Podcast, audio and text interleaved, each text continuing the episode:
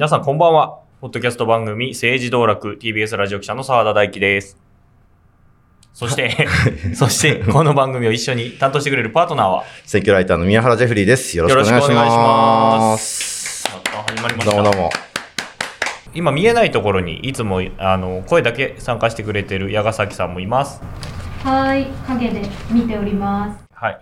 TBS ラジオプレゼンツ政治道楽というポッドキャスト番組です。えー趣味について語るように政治を語っていこうという番組なんですけれども、で、毎週月曜日に、えー配信をいつもはしてるんですけれども、今日は特別企画ということで、衆参合補欠選挙全候補者総ざらいやった。よっこの、えー総ざらいでは予想とかはしないし、し情勢分析もしません。はい。えーあくまでも紹介をして、注目ポイントなどを、うんえー紹介する企画ですので、はい改めて。はい。という誰が勝つと思いますかとかって言われても、はい。それは言わないです。言わないし、わからないっていうわことでね。からないですはい。ということで、はい。はい。じゃあ続いて、山口2区です。はい。山口2区に立候補された方を届け出順でご紹介します。えー平岡秀夫さん、無所属元、えー69歳です。で、続いてが、岸信千代さん、自民党新人で31歳、公明党の推薦がついていますというところです。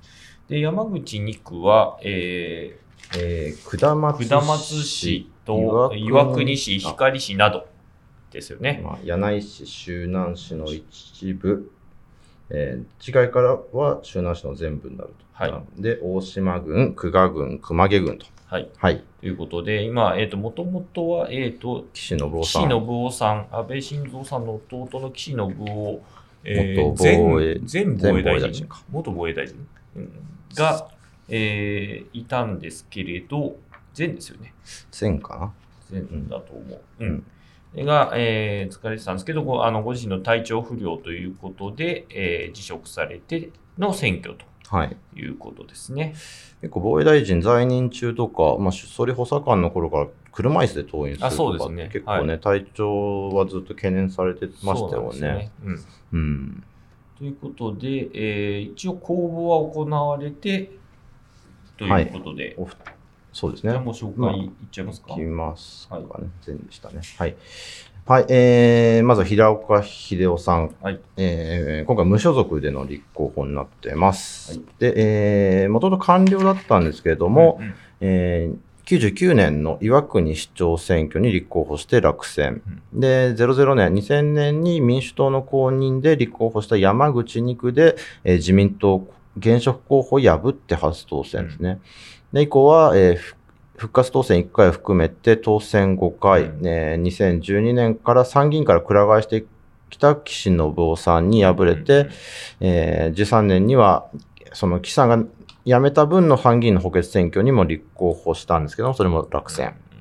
えー14年の衆院選でもう岸さんに、信夫さんに連敗して、以降選挙には立候補してなかったと。うんで、経歴に遡ると、岩国高校を卒業した後に、えー東大法学部に在学中に司法試験合格して、うん大蔵省に入賞と。うんまあ、いわゆるエリートコースですね。うんうんそうですね。で、野田内閣発足時に、えー法務大臣を務めたんですけれども、4ヶ月で、まあ、内閣改造になって、小川敏夫さんに、えー法務大臣は交代しました。でこの選挙では、今こそ政治の信頼を取り戻すをスローガンに、脱世襲、脱統一教会、岩国基地周辺の安全確保などを訴えると。結構今までのその、政策っていう部分でもそれぞれの候補を見てきましたけど、あの、まあ、それぞれ、基本的にはそれぞれの党の主張だったりとかに党を踏襲したのが多かったので、結構こん、あの、平岡さんに関しては、あの、その相手候補を非常に意識した形の、ね、政策になってるかなっていうのが印象です。で、あれですね、共産党が下げてる。てますね。下げて、で、えー旧民主党系の人たちが個別で応援にしてるという形ですね。るっていう形そうですね。あの、推薦はついてないですけれども、そういった形になってます。はい。で、続いてもう一人の候補者が、岸信千代さんですね。えー自民党公認公明推薦と。えー選挙歴はないです。初めての選挙。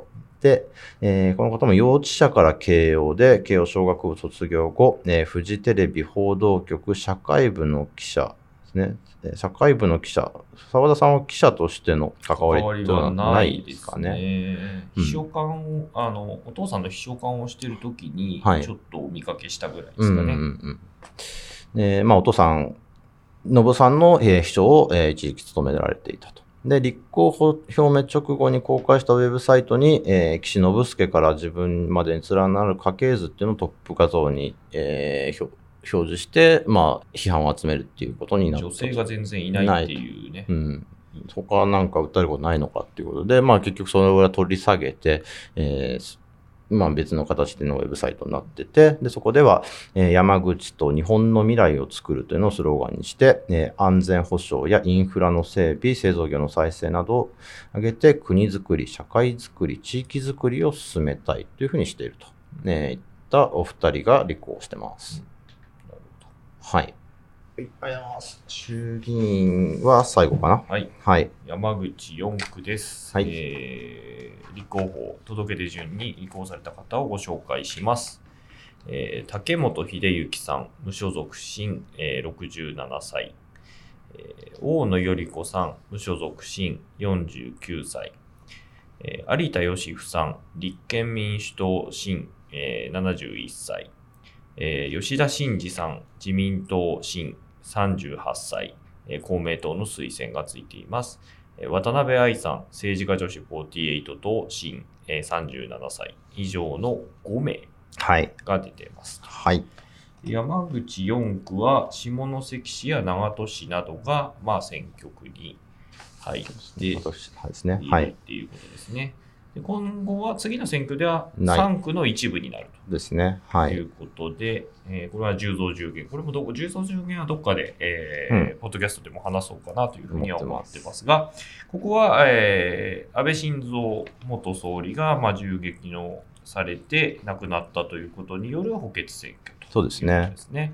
はい。だから96年の小選挙区制のスタートから一回も安倍さんが譲ったことなかったという、そういった選挙区なので、えー今回はどうなるかっていうところですね。はい。では、一人ずつまた、えー候補者を見ていきたいと思います。えーまずは竹本秀幸さん。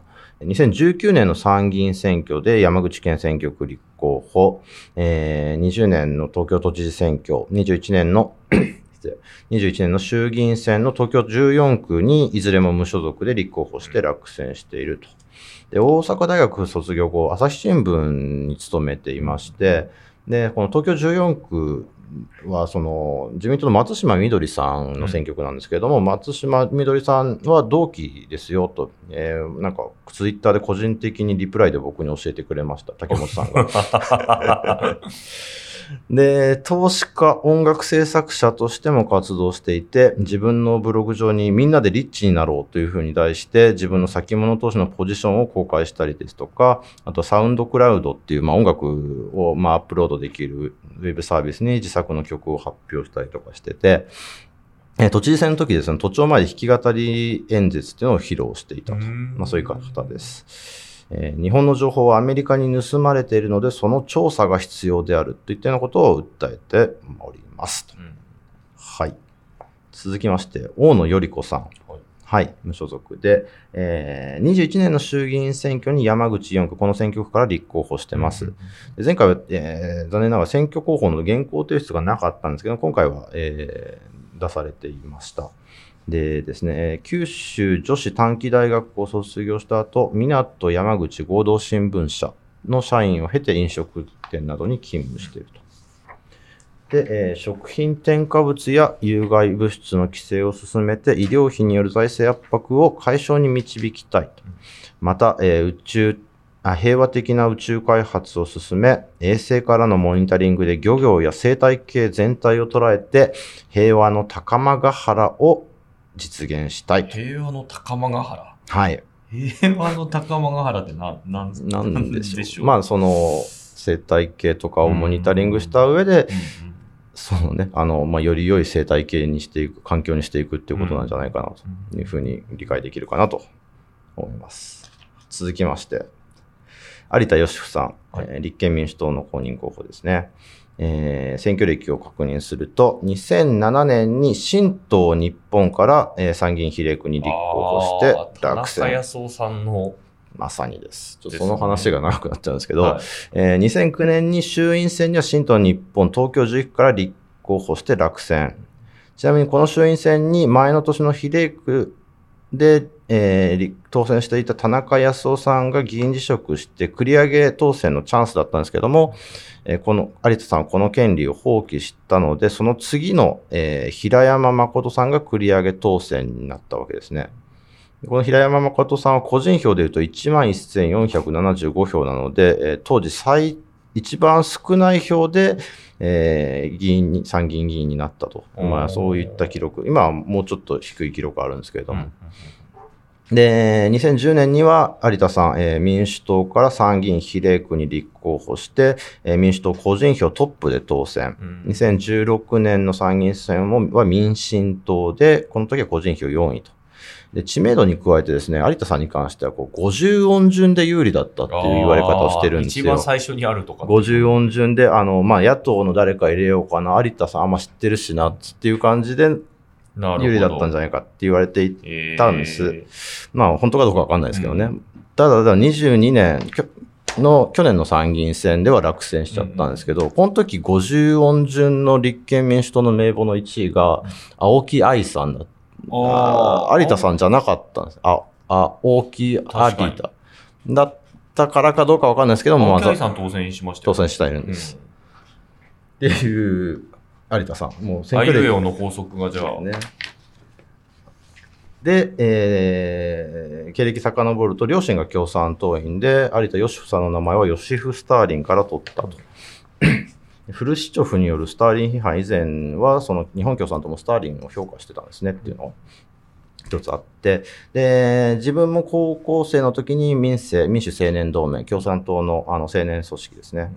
で、共産党の出版社に入の、えー新日本出版社に入社するんですけども、まあ、共産党とたまっと分かって退職した後、フリージャーナリストとして活動して、で、統一教会だったりとか、オウム真理教の取材で知名度を上げていったと。で、2020年年の落選直後に、まあ、旧統一教会の問題が再燃した、まあ、とこの選挙戦のの事件を受けてなんですけども、で、再びジャーナリストとしての露出が増えてきていると。で、今回の選挙では、決意、黙して、黙さず戦うっていうのをスローガンにして、まあ、旧旧統一教会の問題とか、アベノミクスの検証、拉致問題の解決っていうのを、えー争点に挙げているという形です。続きまして、えー吉田真二さん、自民党公認候補です。えー公明党の推薦がついていて、えー2011年から下関市議会議員3期連続で当選していると。関西関西大学卒業後から、えー自民党の大阪府議会議員の秘書を経験していて、初当選26歳ですね。なんかで安倍首相とは、えー安倍元首相とは家族ぐるみの付き合いだったということです。で市議会でもですね、平和安全法制の速やかな確立に関する決議案を提案するなど、まあ、保守的な政策を、まあ、強く打ち打ち出してきた。まあ、この決議案自体は否決されたんですけれども、まあ、その安倍政権が進めるような、あのーまあ、政策に対して、市議会の側からバックアップするような姿勢をずっと取ってきたという方ですね。で、えーこの選挙では、美しく誇りある国へをスローガンに憲法改正、伝統と文化を尊重する教育、子育て支援といったようなことを訴えています。えー最後、渡辺愛さん、えー政治家女子48と公認候補です。今回は初めての選挙で、えー実業家の堀江貴文さんが主催する堀江政経塾の塾生と。で、堀江さんが代表取締役を務めているパン屋さん、小麦の奴隷っていうのがまチェーン店であるんですけれども、それの茨城笠間店で働いているので、え選挙期間中は届け出の時以外は山口にいないですと。政治家女子48との宣伝のために立候補したということを語ってます。で、若い人に政治をも興味を持ってほしいと、ね、言ったようなことで、あのー今回の選挙はそういった姿勢で臨んでらっしゃるという形ですね。はい。安倍さんの、まあ、うん弔い選挙、弔い選挙とはいうか、うん。まあ、あの、現職で亡くなった議員さんの、まあ、後継の人が出てきて、うんまあ、選挙するっていうのは、なんとなく弔い選挙っていうことなんですけど、最初は、あの、夫人の安倍昭恵さん待望論が地元ではあったらしいんですけど、まあ、昭恵さん自身が誇示をして、で、誰だっていう話で、吉田さんを、まあ、安倍昭恵さんも中心となって、どうも擁立したっぽいといううん。話ですね。ね。あ、安倍さん、安倍昭恵さん自身は今回のその吉田さんの応援に非常に強く入っていて、やっぱ圧勝したいっていうことをずっと言ってるっていうのは、やっぱりその、この選挙区なくなるんですよね。うんなくなるってなると、まあ、まあ、どなたが勝ったとしても、次の選挙で選挙区の調整が必要になってくるわけですねそうです。よね。うん。だからその、山口に、えー一区か。一区の、えー林芳正さん、はいえ現在外務大臣との、まあ、公認争い、まあ、選挙区争いっていう部分での、まあ、その数字的な材料とするっていう意味でも、あの、まあ、自民党としては圧勝したいですし、まあ、まあ、野党としてはそうはさせたくないですし、っていうところになってくるかと思います。山口県は今ね、自民党が小選挙区は独占してるはずなので、ですねはい。まあずーっと独占してますね。はいうんまあ、その、平岡さん平岡さんの時以うん外はってことですね。その時の平岡さんが今回こういった形で立ち上がってきたっていうのも一つポイントとして、うんあの、うん、もまあ、面白い見方ができるのかなっていうところですね。はい。はい。じゃあ最後。最後ですね。はいありがとうございます。参議院です。はい大分選挙区でございます。はい。はい。えー大分選挙区に立候補された方、届けて順にご紹介します。えー白坂亜紀さん、自民党新56歳、えー公明党の推薦がついています。えー吉田忠智さん、立憲民主党前、えー67歳です。で、えー共産社民の支持がついてますかね。はい。はい。とここが補欠選挙になったのは、足立清さん、さ大分の県知事選に立候補した前参議院議員の足立清さんがお辞めになっての補欠選挙ということですね。その足立さんは知事選で敗北ということで、これも与野党ある種一騎打ちの、ねえー選挙になっているということですね。はい。で、足立さんは2019年の、えー参院選で野党統一候補として立候補して、元首相補佐官の磯崎さんを破って当選という形になったんですけれども、ですね、これからまたその、おさらいになるんですけども、うんこの、足立さんの議員辞職が3月9日だったんですね。はい。なので、最初に話した通り、3月23日の告示まで、まで、えー議員辞職しないで、えー足立さんが参議院議員のまま、議員の立場のまま、大分県知事選挙に立候補すると、まあ、自動失職っていう形になるんですけども、えそいその形を取ってたら、今回の補欠選挙じゃなくって、3月16 3月16日を過ぎてると、10月の補欠選挙になってた。ですけども、まあ、えっ、と、まあ、早めに議員辞職したので、え今回の補欠選挙になっているということです。はい、ここでメールが来ています。名前のない方です。はいえー参議院吉田忠智さんが辞職して、えー参議院補欠選挙に立候補されていますが、参議院を辞職して参議院に立候補することに何のメリットがあってこのようなことをしているのですか？うんという質問です。はい。いくつかあるんですけど、まあ、もともとその吉田さん自体は後からお話しますけど、比例区での選出議員だったんですね。はい。どうしようかな。その話もしましょうか。先にちょっと候補者の候補者紹介先行きましょうかはい。はいえー順番にですね、白坂亜紀さんが、えー自民党公認公明推薦で、えー今回初めての選挙になります。えー早稲田大学在学中にに日本橋の老舗クラブに、えー勤務と。29歳にして、えー銀座に2店舗のクラブのオーナーママになってテレビや雑誌に紹介されました。で銀座の経営者として屋上緑化だとか、屋上でのミツバチを育てる養蜂ですね。えー銀座ミツバチプロジェクトなどに取り組むとともに、えー地元大分県武田市東京事務所の所長だったりとか、大分県豊の国カボス特命大使、まあ、観光大使ですね、をやっていたりとか。で、あとはですね、白川坂さんのお店に大分県選出の自民党の結構大物議員が利用してたっていうのがうん今回のえー立候補につながったっていうことが報じられています。スローガンは、えー大分を元気にし、日本の未来を作る。で、えー子育て出産子育ての経済負担の軽減、女性が働きやすい環境づくり、えー働き方が選択できる社会の構築っていったことを、まあ、ご自身のね、あの、経営者として、あるいは女性として、えーやってきたことのを踏まえての訴えになっているかなと思います。で、吉田忠友さん。はい。はい。えー、2000年に大分県議会議員補欠選挙で当選して、えー2003年、2007年の選挙で再選。えー2010年の参院選社民党比例区で福島みずほさんに続く2位で当選と。えー2016年の参院選でも、社民党比例個人票2位、えー10年、2010年よりも票数は多かったんですけれども、社民党の、ね、比例での獲得議席が1だったので、えー吉田さんは落選と。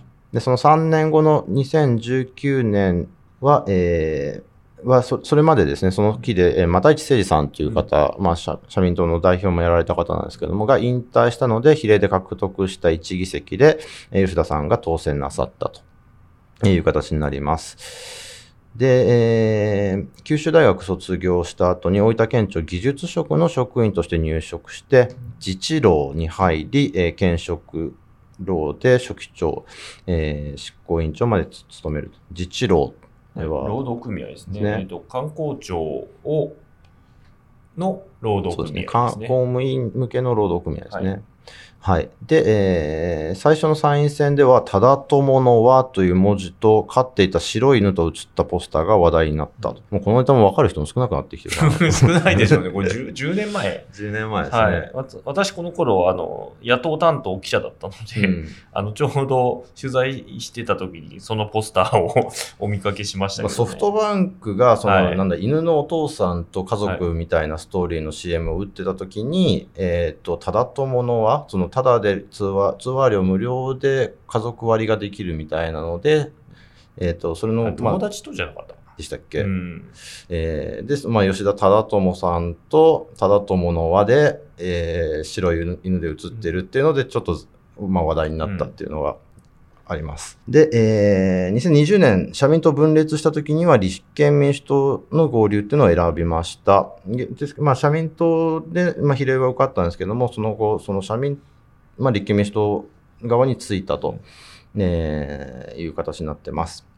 で、大分から政治の流れを変えるとして、子ども子育て予算の倍増、えー農家への個別保障、省エネ、再エネ利用の加速、近隣諸国と対話、協力によるアジア地域の緊張緩和などを公約にしております。というんった話を踏まえて、さっきの、えー質問ですね。なぜ参議院議員を辞めて参議院議員の選挙に出るのかって話です。で一つは、その比例区から大分県選挙区に立候補してるっていうことが、まあ一つポイントとして置いた比例区で上当選してたんだけど、ですね大分に出てるってことですね。で、ただその2019年の当選、おあ地清さんもだ、はいあの、忠友さんと同じ2019年当選なので、あの、2025年まで任期っていうのは、この手選挙当選しても任期一緒なんですよね。終わりは一緒。な、っていうので、まあなんでなんだろうっていうのはあると思うんですけれども、えーまあ一つとして、あの、まあこの社大分県選挙区に野党として立候補者出さなきゃいけないとうんいったときに、まあ、まあ誰が出るんですかっていう部分で、えっ、と、知名度があって、あの、まあ、地盤があって選挙が分かっていてっていう人で、あの、吉田さんしかいなかったっていうのが今回の結論っていうのが一つと、あと、まあ、比例区での選手だったので、な吉田さんが今回辞めたとしても、あの、野党の議席は減らないんですよね。まあ、ただ、社民党での当選なので、まあ、社民党、まあ、そこに比例名簿に載ってた人で、社民党から立憲民主党に移った人は、その社民党を離党してて、えっ、と、まあ、その方々は当選の二人ぐらい2人飛ばしてですね、てえー大大椿さんという方が、この間、当選しました。しましたね売上当選したの。まあ、野党の議席としては減らないというのが一つ。なので、まあ、吉田さんお願いしますよってことになったんだと思います。で、お吉田さん自身のことに目を向けると、2019年は社民党で当選していて、じゃあ次、立憲民主党で比例で通るかどうかっていうのはちょっと難か、わかんない、うん。不透明なところなんですね。えっ、と、まあ、票数見てみると、19年、立憲民主党の、あの、当選最低ラインだったのが7万3000票だったんですけども、吉田さんは14万9000票持ってたんですが、まあ、社民党分裂してて、まあ、その吉田さんの自治労の票っていうのがどう動くかっていうのが不透明な中で、じゃあまあ大分県選挙区にで見てみると、まあ、その3年後もまた出るっていうことを考えるとですよ、えーまあ比較的大分県っていうのは、あの、九州の中でも野党が強い。そうですね。うん。元、えっ、と、社会党の、えー首相であった村山富一さんが出ていたりとか、野党が強い上に、特に社民、社民系が強いっていうね。っていうので、まあ、こここでその、まあ、野党全体に吉田さんとしても恩を売っておくことで、えー次回の野党、次回も野党統一で戦いやすくなるっていう、まあ、交渉がしやすくなるっていう意味で、この選挙に、まあ、立候補するっていうことのメリットがあるというふうに踏んだんじゃないかなっていうふうに思います。あとやっぱ全国比例で出ることと、やっぱり、えー地元があることってちょっと違っていて、うん。やっぱり地元がその大分だけってなれば、割と狭い範囲で、えーまあ、全県一区とはいえ、狭い範囲で選挙活動ができたり、あるいはせあの地元の有権者たちと接することができるんだけれども、やっぱ全国比例となると、全国をあ対象にしなきゃいけないため、なかなかその金もかかる。お金もかかるし、選挙活動も難しいっていう側面も当然あるということですね。ということで、そうかねはい、はいですね、吉田忠友さんと白坂亜紀さんの一騎打ちになっているということで、です。はいはい。ということで、はい。以上。あ、そうだ、最後メールもう一つ。はい。うんとと名前ない方です。はい。えー今、心の底から政治と選挙不信ですと。うん。で初めて選挙になんか行ったって何も変わらないという無力感に襲われています。はい。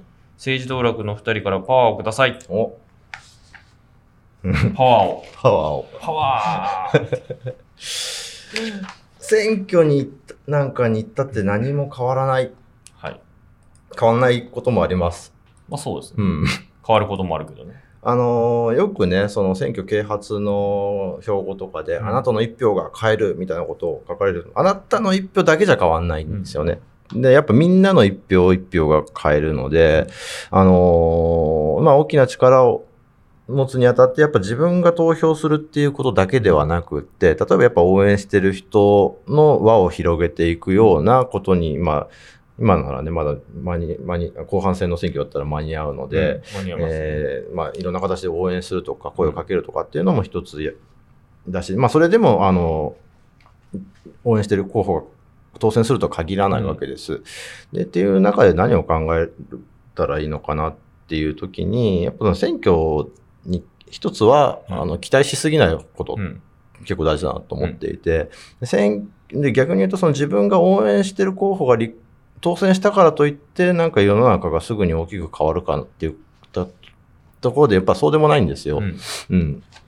なのっていうのも一つだし、で仮に逆に言うとその当選しなかったとしても、あの、まあ、この国の主権者であなたなり私はあり続けるわけであるので、だから選挙以外の形での政治の関わり方っていうのもいろんな形、あの、やり方があるわけです。うんてあの、政策提言だったりとか、陳情だったりとか、あるいはデモだったり、署名だったりとかっていうのはあるので、まあそういった形でちょっとずつでも、あの、世の中が動いてるっていうことっていうのは、あの、実感するっていうことができると思うので、あの、まあ選挙は選挙だし、まあやり方の一つ、民主主義の参加の仕方の一つなんだけれども、まあそれだけが、あの、あり方じゃないんだよっていうことぐらいに考えておくのがいいのかなって思うんですけどね。どうでしょうか？まあ、あの、ち地方議会の選挙とかだと、うん本当にでも自分の一票が、本当に一票差で当落とか普通にあるので、そうですね。さあながちそんなに無力感を味わわないんじゃないかなっていう感じはね、あります今し、そう、今、その、赤坂でも選挙をやって街頭演説してる人が、はいはいはい私前回8票差で落ちました、みたいな人が立ってましたんでね。うん、それでね、一票差の案分でうん。どうなるっていうようなの、たまにありますからね、本当にね。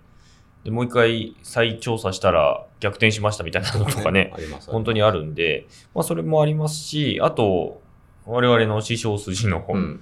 えー畠山さん、フリーランスジャーナリストのフリーランスライター。フリーランスライターの。畠山さんは、あの、よくね、えーよりマシな地獄を選ぶと。いうことをおっしゃってるので、まあ、こうなったら嫌だなって人に入れないっていう消極的な選択肢であっても、まあ、うん。入れる、うん何もしないよりはマシっていうことですね。うんっていうような考え方もあるとうんいうことで、まあ、いろんな関わり方でいいと思いますけどね。私は別に、あの、希望も絶望もせず、うん。普通にうん。投票して、開票を見て、ほうほうほうっていう感じで、そういう感じで日々送ってるので、まあ基本スタンスとしてはこの配信と同じようにね、うん。淡々とまあ面白いところは面白いなって言いつつ、そう。本当一喜一憂しなくて、二人この感じでお酒飲みながら見てたりね、ねあの。事前の、ここの選挙区熱いよね、みたいな話を、こことここがやっぱ見どころだよねって言いながら、本当こんな感じでやってたことが今延長で、こう、今今日60人ぐらいの方ご覧になってますけど、い。はい、やってた感じなので、うまあ、そんぐらいですよね。ん。いや、そうだと思います。うん。ね熱量ね、うん高いのも大事ですけど、うんまあ、まあ低低温でも、だから悪いって話でもないですからね。ね。うんうん。てな感じかな。てな感じですね。ということでうん。、パワーかどうかわかんなかったですけど。はいうんパワーパワーじゃないです。まあまあ、逃げ道をっていう感じですかね。まあまあね。はい。というわけで、はい。お送りしてきました、1時間半。はい。告知があります。注目選挙区紹介したらやっぱりね、結果が知りたい結果が知りたい。ということで、はい。今週日曜日20時から再び、はい、生配信します。はい。はい。はい、これは、ここに。政治道楽 YouTube チャンネル、このチャンネルで、はい。えー開票状況をみんなで見よう配信っていうあ、た、はい、やります。やりますで、どっかの放送局、放送局なんですけど、我々、あの、ちょ、あの、出口調査とかしてないので、あの、本当にこの、宮原くんちのうんリビングで見てた感じで、まったりと、戦艦のホームページにね、状況、選開票状況とか上がってくるのを見ながらゆるりとやっていこうかなと。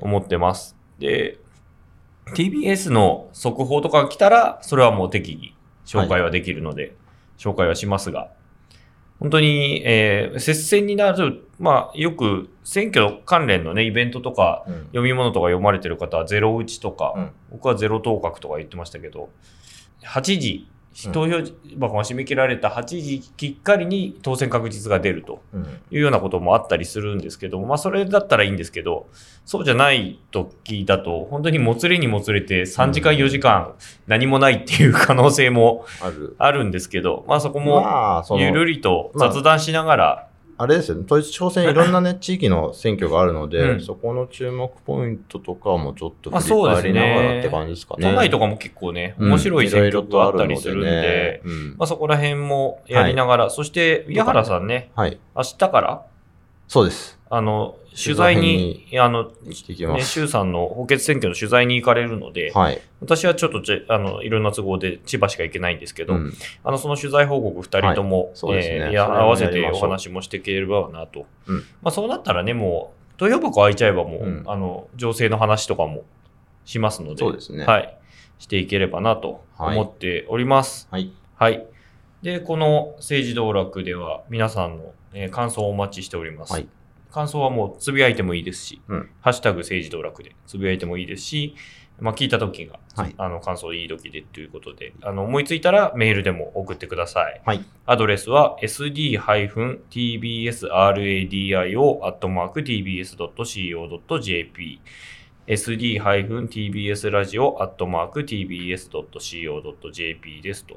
はい。うことで、えー次回は、えー4月の23日日曜日にです。の午後8時にはい。ということで、お会いしましょう。お会いしましょうということで。あの、選挙ある方はぜひ投票に。あ、そうですね。ね投票行ってから、そうそう投票権あるそうそう。方はねはいで、地元の選挙とかもね、うん。あのメールとかも、そうですね。ぜひね。送ってもらってもいいですし、はい。多分、多分長丁場だと思うんですよ。まあ、次日曜えまあまあわかんないんでね。わかんないですけどねまあ、ぜ全部ゼロ打ちになっても、まうんあ、あの、取材報告の話とかしながら、まあ、まあまあ1時間は最低ね、うんやろうとは思ってますんで、はい。やっていければなと思います。はい。はい。ということで、じゃあ、以上で。お別れしましょうか。はい。はい。じゃあ、ここまでのお相手は TBS ラジオの澤田大樹と、えー、選挙ライターの宮原ジェフリーと、スタッフ矢ヶ崎でした。はーい。ありがとうございましたじゃあありがとうございました。さようなら。